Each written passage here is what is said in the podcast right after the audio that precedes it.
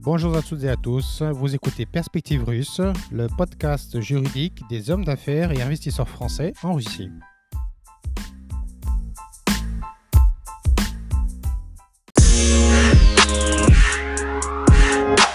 Au sommaire de cet épisode, l'analyse du schéma de MBO ou Management Buyout qui consiste pour un investisseur étranger à céder les titres sa participation dans une société de droit russe, puis du management de cette société. Je vous propose donc de commencer dès à présent en passant en revue les principaux avantages et inconvénients spécifiques à ce type de structure tout d'abord la relative rapidité pour mener à bien l'opération, sous réserve bien entendu d'autorisation de la commission gouvernementale, puisque l'acheteur n'est finalement autre que le management de la société, ce qui suppose donc ce dernier euh, connaît bien les affaires de la société et sera moins enclin à faire des due diligence juridiques et fiscales pour s'assurer de l'absence de risque au bilan de l'entreprise qu'il se propose de racheter. Autre avantage important et non des moindres, c'est bien entendu la possibilité pour le cédant, donc l'investisseur étranger, de garder une certaine forme de contrôle sur les activités locales de la société, puisque l'acheteur n'est autre que les anciens membres du personnel de sa société, les cadres dirigeants. Et donc, il y a beaucoup plus de souplesse pour se mettre d'accord avec euh, le ou les acheteurs sur, euh, je dirais, les modalités d'exercice de l'activité future de l'entreprise, qui nous permet, dans certains cas même, d'aboutir à des schémas assez proches de ce qu'on peut voir dans les schémas de franchising, lorsque le vendeur va pouvoir donner un certain nombre d'indications, de guidance et de recommandations sur politique commerciale, le marketing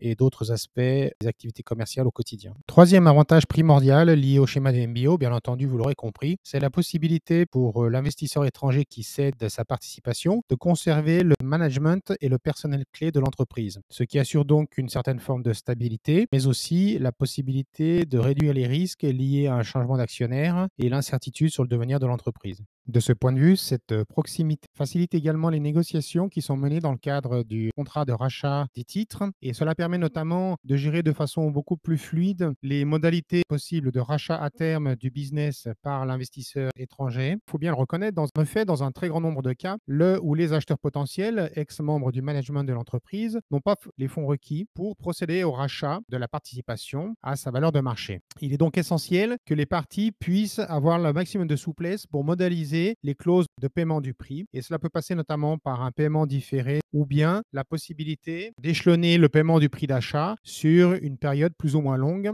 avant un rachat possible.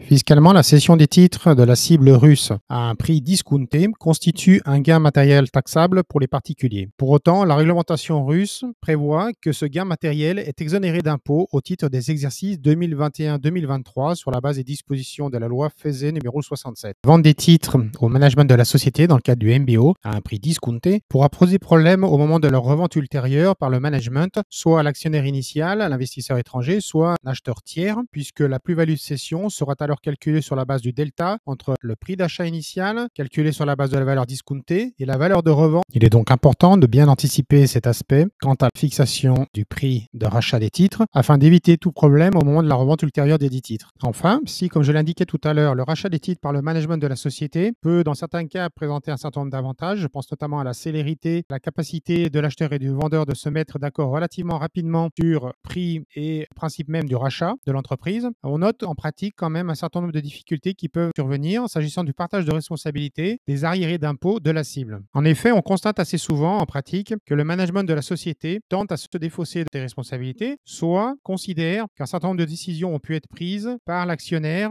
contrairement à son avis et que donc s'il avait été lui-même l'actionnaire de la société, il n'aurait pas pris de telles décisions. Donc là encore, on notera un certain nombre de difficultés qui peuvent ralentir le processus de négociation et de finalisation du deal.